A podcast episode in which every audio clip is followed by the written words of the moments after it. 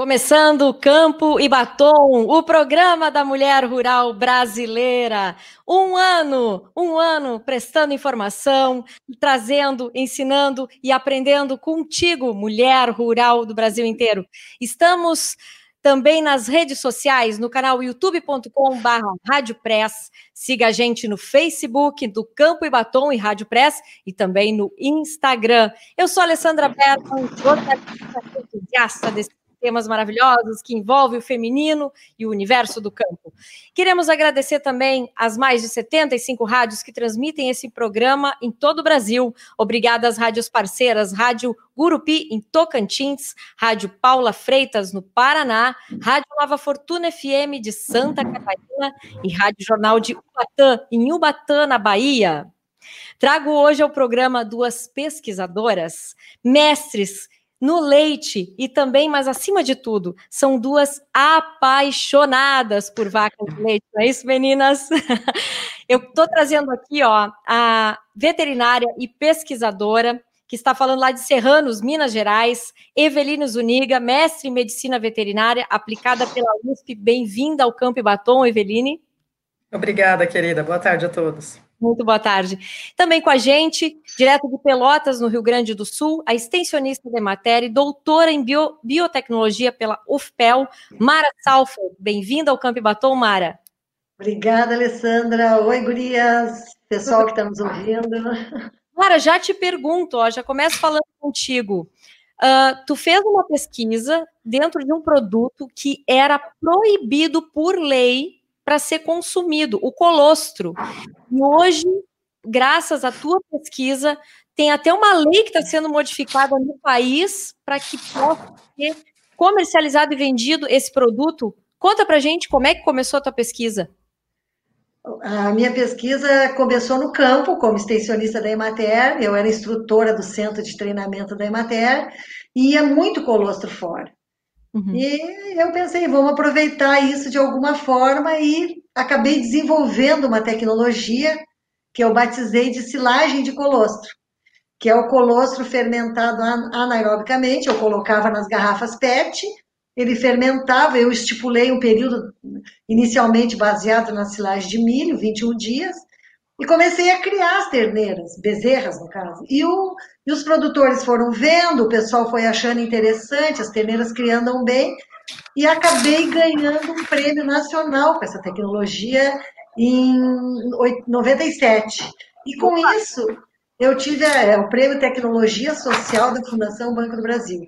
E aí, com isso, também eu tive a oportunidade de fazer o doutorado, e nas revisões de bibliografia dentro do doutorado, eu vi que todo mundo consumia colostro, e de várias formas, como medicamento, como suplemento, e no Brasil era proibido desde 1952.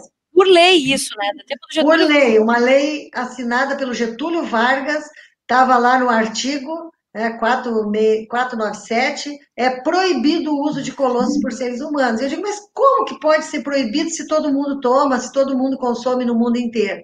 Então eu fui atrás por meios técnicos, não consegui nada, e aí eu entrei em contato com dois deputados, um muito amigo meu, Ronaldo Santini, e o outro Alceu Moreira, nada a ver com o partido, mas simplesmente porque eu sabia que quem mudava a lei era deputado. Claro. E com isso, fizemos duas audiências públicas, o mapa Anvisa, todo mundo participou, e exatamente 65 anos depois, no mesmo dia. No mesmo 20, dia? Mesmo dia, no dia 29 de março de 2017, foi tirada do RISPOA a proibição do uso do colostro. E, e de lá para cá que será que era proibido? Por que, que proibiram por tanto tempo se foi comprovado? Eu queria que até que tu, que tu falasse aí um pouco dos valores nutricionais do colostro na alimentação humana. Tu tem esses, esses índices mais ou menos? Tenho, tenho todas as pesquisas, inclusive a proposta técnica, quem fez para o mapa e para a Anvisa fui eu. Eu escrevi a proposta técnica para eles se basearem para mudar a lei. E, e, o colostro, ele para os seres humanos, ele funciona como suplemento, como alimento, como remédio, não para substituir os anticorpos, né? Mas ele pode, localmente no intestino, ele pode fazer isso. E, e, era proibido, assim, ó, eu procurei muito na legislação por que, que seria proibido. Eu acho, e isso está na minha tese, que foi por um problema de instabilidade da proteína do colostro.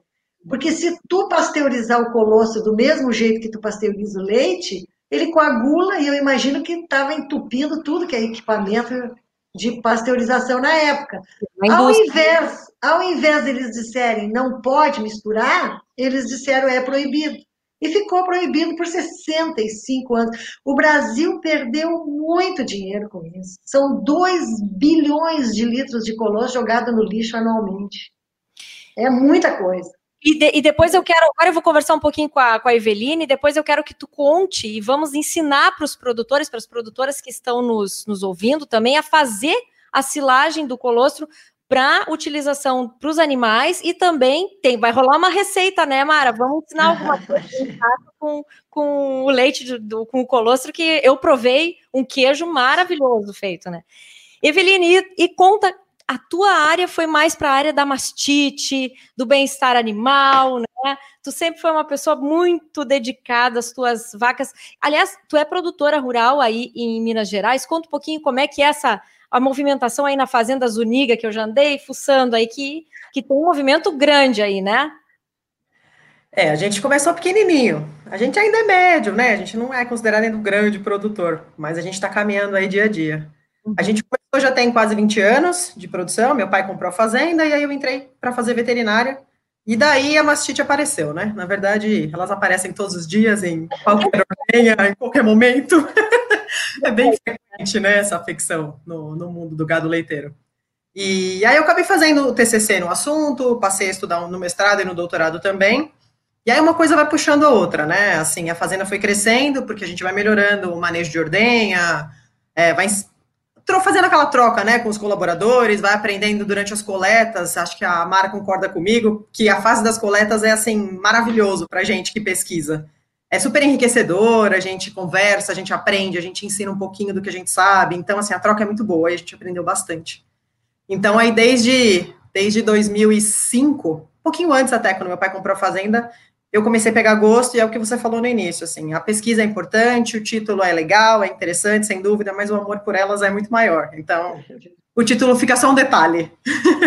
E aí tu acabou também, tu, é uma pessoa que busca conhecimento de outras fontes também, de outros países, se tu puder estar tá em loco, né, pesquisando, eu vi, eu vi que tu é uma pessoa que gosta muito de estar tá, tá em outros universos que tem relação com as vacas, com a vaca Jerko, com a vaca holandesa. Eu acho que vocês criam aí na, na, na, propriedade? De tudo um pouco?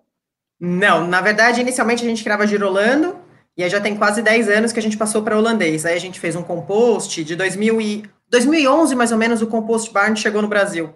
Isso. Em meados de 2013, a gente já construiu o nosso. A gente foi um dos pioneiros ali na região. Foi a gente e mais um colega. Então, assim, essa, essa vontade, esse anseio por aprender, por, por inovar, meu e do meu pai, é bastante forte. E aí a gente estudou bastante, conseguiu ali, a gente montou o compost, e assim, a média dos animais subiu drasticamente, a qualidade do leite melhorou bastante, e acho que essa junção toda aí ajuda a gente bastante. Mas sim, sou bastante curiosa.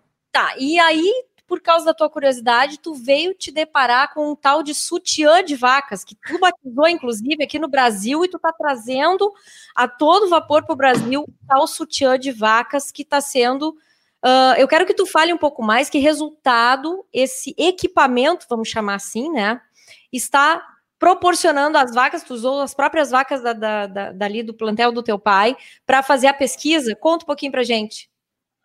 É, na verdade, o ano passado que eu descobri, né? Foi numa viagem para a Islândia, e aí no hotel fazenda que eu, que eu estava, alguns animais estavam usando acessório, e foi até bem curioso, porque eu não sabia o que era aquilo, né? E aí, Sim. conversando com a proprietária, eu perguntei o que, que é isso que elas usam, para que, que serve? E aí foi tão curioso e foi tão engraçado, porque ela olhou para mim, acho que como mulher, ela fez assim: Mas como assim você não sabe para que serve um sutiã? e eu parei, olhei e falei: Gente, é um sutiã, faz todo sentido.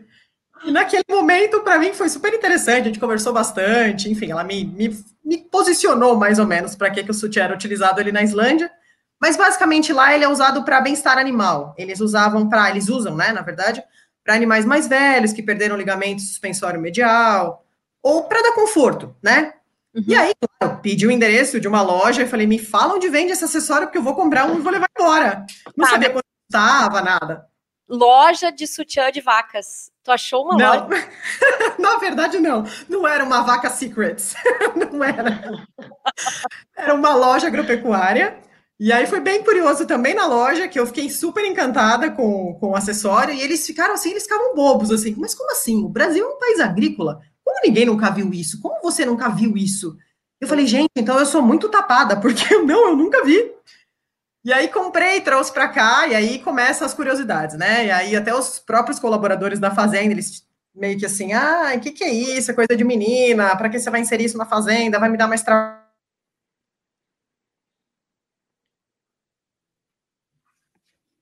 Travou? Travou. Travou. Daqui a pouco a gente segue o assunto com a Eveline. Mas, Mara, me conta o seguinte. Trabalho, para que, que serve? Voltou. Voltou. Tá falhando um pouquinho, Eveline. Vai, conta aí. Aí tu ah. e, e, começou a instalar, na, começou a, a aplicar na, nas vacas. E qual foi o resultado aí que tu percebeu? É, eu mesma não sabia muito para que, que servia, porque eu vim com, com o intuito de, ah, ele é usado para bem-estar animal e usar animais mais velhos. E aí, estudando um pouco, fucei bastante para descobrir algumas informações, e que eu descobri que ele não é só utilizado para bem-estar animal dos animais mais velhos. Eu posso usar em animais muito produtores, no pré e no pós-parto, nesse período de maior edema de úbere. Então, até a pessoa que criou, se foi ela mesma quem criou, a gente ainda não sabe, que é muito difícil até de encontrar.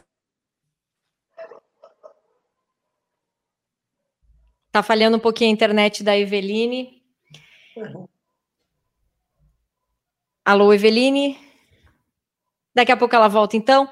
Mara, uhum. conta pra gente aí como é que, uh, como é que o colostro pode mudar a vida do produtor de leite, se é que vai se a gente tem essa possibilidade a partir dessa nova descoberta agora? De duas formas, né, Alessandra? A primeira é tu produzindo a silagem de colostro como um sucedâneo do leite. Ao invés de comprar esses sucedâneos que tem no mercado, que não são leite, né, se tu fores olhar, o que menos tem ali é leite. Ah, então, essa é uma forma criando as terneiras com a silagem de colostro, o produtor economiza em torno de 250 a 300 litros de leite que passam a ser vendido. Uhum. E, num, e num segundo, e criam as terneiras muito bem. O resultado tem mostrado que as terneiras se desenvolvem muito melhor. E num segundo momento, a partir do, de agora, em que houve a, a, a retirada da proibição da lei e que as agroindústrias e que as cooperativas se antenarem para isso, né, o colostro passa a ser um novo, não um novo produto, não dá para considerar. Esse era o problema da Anvisa. A Anvisa queria caracterizar o colostro ou os constituintes do colostro como novo produto. Não é um novo produto, é um produto tradicional, consumido pelos nossos antepassados, pelos imigrantes, pelos alemães. O mundo inteiro usa isso. Qual é a pessoa? É comum, é um produto de matéria básica, matéria-prima básica para fazer de, de, de, fazer ginástica. Né? Todos nós tomamos colostro quando nascemos, né? De origem humana, mas uh, não, não, não tem, uh, o que muda é um pouquinho a Constituição. Então não é um produto novo, até porque diz lá na legislação da Anvisa que produtos tradicionais, e o colostro é, a gente que é do interior aqui do, do, do, estado, eu que sou do interior do interior de São Lourenço, os meus antepassados, os meus avós, uma vaca paria, o colostro não era desprezado. Ele virava um queijo, ele virava um cashmere, né? virava um crust, que é um queijo que, que é feito no mundo. Então, como eu vejo, a partir de agora, pode ser produzido no Brasil colostro em pó, colostro em pó desnatado como suplemento e uma série de produtos. Tudo aquilo que tu faz do leite, tu faz do colostro com um valor agregado muito maior. E eu fiquei sabendo que finalmente a Anvisa, agora até anotei a data, dia 6 de abril de 2020, autorizou a primeira empresa a usar os peptídeos bioativos que tem no colostro, que são maravilhosos. Então agora eu acho que abriu as possibilidades porteiro abriu, então a indústria vai começar a enxergar o colostro como uma matéria-prima para utilização para fazer material, e o produtor rural pode trabalhar isso bem diferente, por isso que é bem importante, então, já começar a trabalhar a silagem, que fosse parte do teu projeto, que serve para justamente fornecer para a indústria. Pode explicar um pouquinho como é que é o processo de silagem, Mara? A silagem de colosso é uma tecnologia muito fácil. Tu usa uma coisa que estava no lixo com uma coisa que vai para o lixo. Então, tu usa uma garrafa PET e o colostro, que é desprezado pelos agricultores. Alguns guardam, mas eu acredito que a Eveline, por exemplo, que tem uma grande produção, eh, se ela é esperta, ela guarda. Mas os produtores, da maioria, jogam fora. Então, como é que faz a silagem de colosso? Ordenha a vaca, dá os dois litros, dois litros e meio que o terneiro pode tomar, e o resto tu coloca na garrafa PET, uma garrafa PET limpa e seca. Enche essa garrafa PET, fecha e guarda na mão. Não precisa refrigeração, não precisa freezers, não gasta energia. Então, esse produto, ele começa uma, uma, um processo de fermentação pelas bactérias ambientais, em dois, três dias, fer, uh, baixa o pH, morre todas as bactérias patogênicas que nós investigamos no colostro, morrem, só ficam bactérias que são probióticas. Eu mandei analisar, sequenciei, mandei fazer DNA. São bactérias maravilhosas, tanto que uma menina está fazendo uma tese de doutorado com uma das bactérias que eu isolei da silagem de colostro e do colostro. E então é muito simples. E para usar, só para terminar, para usar depois de 21 dias, o produtor despeja essa silagem de colostro num balde e coloca 2 litros de água, a mesma quantidade de água morna e tem um sucedâneo sem custo, sem risco e que cria as terneiras muito bem. E a partir daí, desse próprio produto, dessa própria mistura, depois misturada com água, serve como matéria-prima para fazer delícias na cozinha também, né? Não, a silagem de colosso, quando tu mistura com água, tu usa para os terneiros, tá? Mas da silagem de colosso, tu faz dois produtos. Tu pode fazer uma manteiga probiótica e pode fazer uma bebida láctea. Mas eu creio que para uso humano não precisa fazer primeiro silagem de colostro. Usa o colostro direto. Tu comesse aquele dia na propriedade bolachinha, ambrosia, queijo. Hum. Um, Delícia! Tudo, o, a, Eveline, o que tu faz de leite, tu faz de colostro com o dobro de rendimento. Se para fazer um quilo de queijo tu precisa 10 litros de leite, para fazer um quilo de queijo de colostro tu precisa 5 litros é o dobro do rendimento. E é tudo muito gostoso, não tem diferença de sabor do colosso para o leite. É verdade. É um produto. É tão é um produto quanto, é muito tranquilo e gostoso de comer. Se não fica mais ácido? Uma... Não. O colostro, não. A sim. silagem, sim. Sim, a silagem. A silagem fica ácido. A silagem é ácida e, e para acostumar os terneiros, tu tem que misturar assim, um dia um pouquinho no leite, depois aumenta, aumenta mais um pouquinho. Hum. E depois que elas tomam a silagem de colosso, elas não querem mais leite. É como se fosse um iogurte, um iogurte natural. E a gente percebe nas terneiras um desenvolvimento ósseo muito melhor. E hoje nós estamos usando a silagem de colosso, inclusive, Alessandro, o pessoal está guardando em garrafinhas de meio litro, para quando dá diarreia nas terneiras, ou em vacas, ou em algum animal, eles usam aquela garrafa de silagem de colostro como um probiótico para combater a diarreia também. Então, Olha... é um acidificante, acidifica o aparelho uh, digestivo, ocupa os sítios das bactérias do mal, como eu digo, e a terneira cria, uh, cura, e a vaca cura, e é um excelente medicamento também. Né? Sim, é um, é um probiótico natural, muito natural. E baratíssimo. Uh, Eveline, e por falar em probióticos, coisas naturais, né, sutiãs, enfim, a, a mastite, né, que é um problema sério hoje uh, para qualquer produtor de leite, né? Existem formas naturais de cura uh, dentro das suas pesquisas? Tu investigou alguma coisa diferente? Vocês têm algum produto diferenciado que vocês usam aí na propriedade, além do sutiã? Na verdade, eu conheço ah, algumas pesquisas com homeopatia, com ah, acupuntura até, mas eu não, nunca acompanhei, então não sei te explicar as benfeitorias. Eu sei que muita gente é, assegura que a homeopatia super funciona, e aí tem bastante, tem até empresas até de, de homeopatia que você dá medicação no coxo, e enfim, você nem precisa nem manusear o animal, né? Então se torna até mais fácil. Mas eu acho que nada é melhor, sim, a gente sempre pensa em tratamento, né? Mas acho que o ideal é não deixar a doença se instalar, né? É a gente mexer no manejo. A Mara levantou o dedinho para falar sobre a homeopatia, que eu sei que ela também acho que faz homeopatia nas vacas. O manejo, mas eu só quero que você complemente, Eveline, o, esse manejo para evitar mastite. Qual é a dica e o pulo do gato que você dá para a produtora Ixi. que está no agora? São muitos, né? E aí é que tá.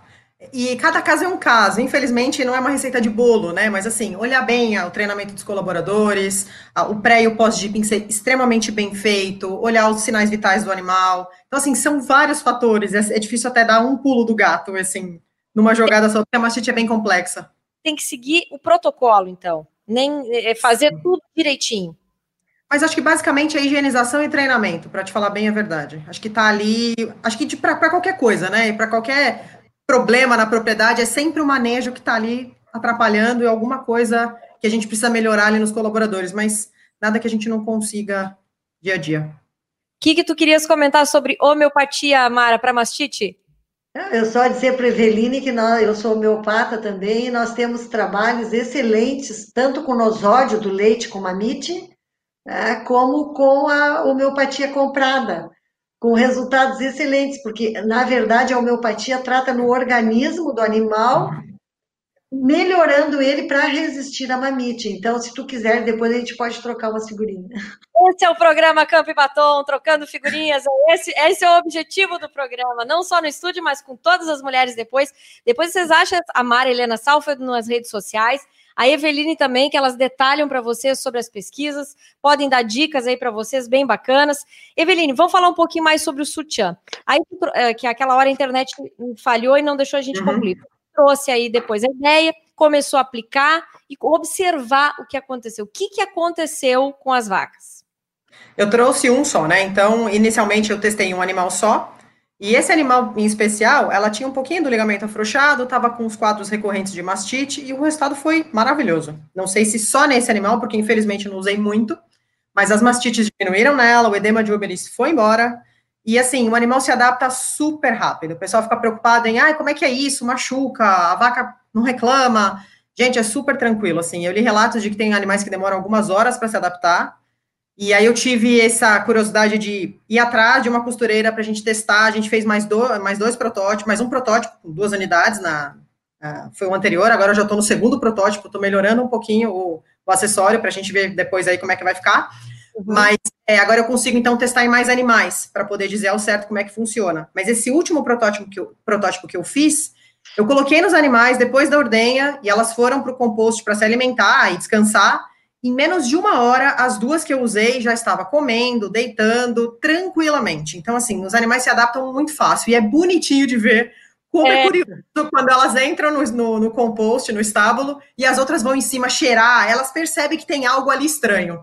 Então elas vão cheirar, ficam uma perto da outra, e assim, forma um aglomerado na vaca que está usando, sabe? É bem curioso. Mas Gente, assim, no dia seguinte é super tranquilo. No dia seguinte, na ordenha seguinte, era como se não estivesse usando nada. Os animais se adaptam super bem, é fácil de tirar para ser ordenhado. E, sinceramente, assim, eu vejo que, acho que tudo, a pessoa até me pergunta, ah, mas ela evita mastite, ela ajuda na mastite? Eu costumo dizer que acho que tudo que causa, tudo que leva ao bem-estar, te ajuda na saúde, né? Então, assim, é, é, difícil dizer assim, ah, usar o sutiã, a vaca não vai ter mastite. Não acho que é isso, porque a gente está falando aqui que tem um aglomerado de situações. Uhum. Mas eu vejo que nesse animal que a gente utilizou, e no histórico de, de conversa que eu tive com a proprietária na Islândia, é utilizado para o bem-estar, para animais que produzem muito, que o Uber é muito pesado, porque o acessório ele é feito para jogar o peso do Uber e para o dorso do animal. Então ajuda bastante. É bem curioso. Assim como qualquer sutiã, né? Ele ajuda na gravidade do problema. Não deixar cair, em outras palavras. Acho que é por aí que aí para a vaca é muito mais prejudicial, com certeza, né? Mas, Eveline, quem quiser fazer um sutiã de vacas em casa, que as produtoras que estão nos escutando, eu sei que tem gente que tem 60 animais, aí tem vídeo já se interessou, cada uma tem um nome, já estou vendo gente querendo um sutiã de cada cor para cada vaca, vai ser um luxo. É, é possível, é fácil de fazer o sutiã. Que teci, é de tecido, é de, é de elástico? Como é que ele, como é que ele é? Quem quiser ver melhor, pode entrar lá na, na Fazenda Zuniga, né? No Facebook, no Instagram, que já pode ver as imagens. Mas conta pra gente aí, você está tentando fazer o protótipo, que tecidos são, como é que são? Tá bem difícil de encontrar material semelhante, vou ser bem sincera. É, na é. verdade, é, lona de algodão, né? A gente chama. O material a, a, que passa pelo corpo do animal, ele é como se fosse uma alça de bolsa de algodão. Hum. As bolsas mais sustentáveis. Então ele é super tranquilo, não, não faz é, ferida, não machuca em nada. E aí eles têm um, a, o cesto que recobre o Uber, ele não é não é um tecido, ele é, ele é uma rede, então ele não ele é vazado, então não fica um microclima para mastite, que algumas pessoas me perguntaram, ah, mas vai ficar abafado, vai piorar a mastite. Não, não, não fica. É tipo então, uma redezinha, né? Fica como isso. uma redezinha. Só que o difícil é você encontrar uma rede aqui no Brasil que seja resistente, que seja maleável, que seja confortável. Então, assim, tá complicado. Então, eu não acho fácil de conseguir fazer em casa, porque eu ainda não consegui tendo um, um protótipo na mão. Então, assim, a gente está no segundo teste. Semana que vem vou testar nas vacas para ver como ficou. Eu acho que agora eu consegui. E aí a gente vai dar continuidade, talvez. Vamos ver. É, vou testar primeiro, mas parece que ficou bem semelhante ao original. E aí talvez a gente a gente está tá trabalhando aí para criar uma marca e talvez vender sutiãs para vacas. Vaca Secret. que que Vaca Secret. Mas que bacana, olha aí, ó. Uma pesquisa que pode gerar até uma, uma, uma no, um novo negócio aí no, no, no agronegócio e ainda uh, fazer o bem-estar, porque bem-estar animal é, é uma, um, uma, uma, ação completamente focada nos últimos 10 anos. O consumidor está exigindo isso cada vez mais né, do produtor rural, e tudo que vem nessa área, com certeza, agrega muito valor para o produtor. Mas o uh, que, que, eu ia te, uh, que, que eu ia te perguntar, Mara? Vamos deixar uma receita aqui para o pessoal. Tu já estava falando alguma coisa a respeito, né? É, mas vamos deixar um, uma dica para o pessoal agora para se ligar mais nessa questão do colostro, de fazer armazenagem e também de começar a utilizar na, na, na, na culinária, além da manteiga, além da, da bebida láctea, tem alguma outra dica? Alessandra, pode fazer tudo que tu faz do leite, tu faz de colostro com rendimento maior. Mas antes de falar assim de uma receita culinária, eu, eu receitaria o colostro mesmo sabe? Porque ele, ele é riquíssimo em substâncias bioativas e tem inúmeros trabalhos no mundo mostrando a, a, a ação que tem o colosso sobre problemas respiratórios, intestinais, inclusive experimentos com pacientes com AIDS. Né? Então, uma série de substâncias bioativas que podem ser usadas e que o colosso deveria, não, não deveria ninguém mais jogar o colosso fora. Né? Mas se tu tens em casa, tu tens uma vaca e essa vaca produz o colostro e tu não consegues gastar tudo, faz o queijo. A receita do queijo é facílima. Tu aquece, tu pasteuriza o, colostro a 60 graus, não, não pode ser a, a mais do que isso, não pode ferver porque ele vai coagular.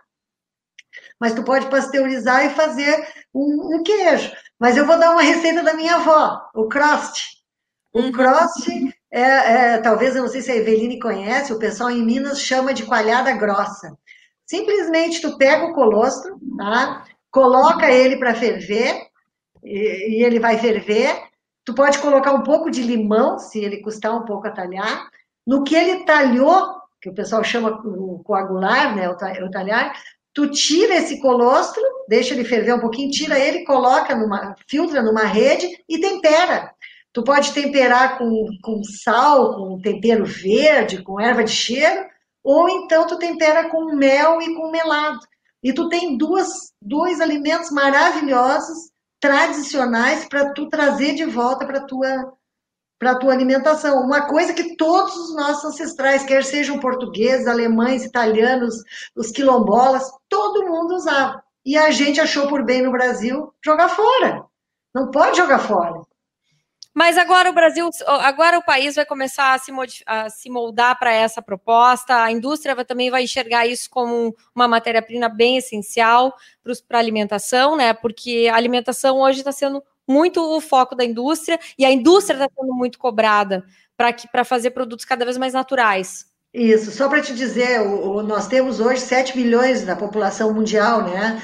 ela deverá chegar daqui a 30 anos em 9 bilhões. E 70% da terra agricultável do mundo já está ocupada.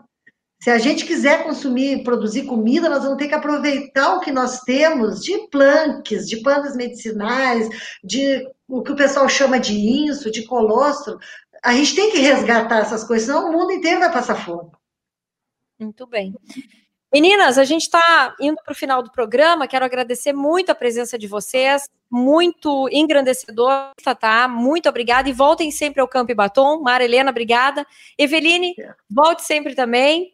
Deixo uh, conhecer o, o sutiã de vacas e sucesso nesse novo empreendimento que vem por aí, hein? Com, me convida para a inauguração da loja. Sem dúvida. Obrigada pela. Claro, sem dúvida, serão convidadas.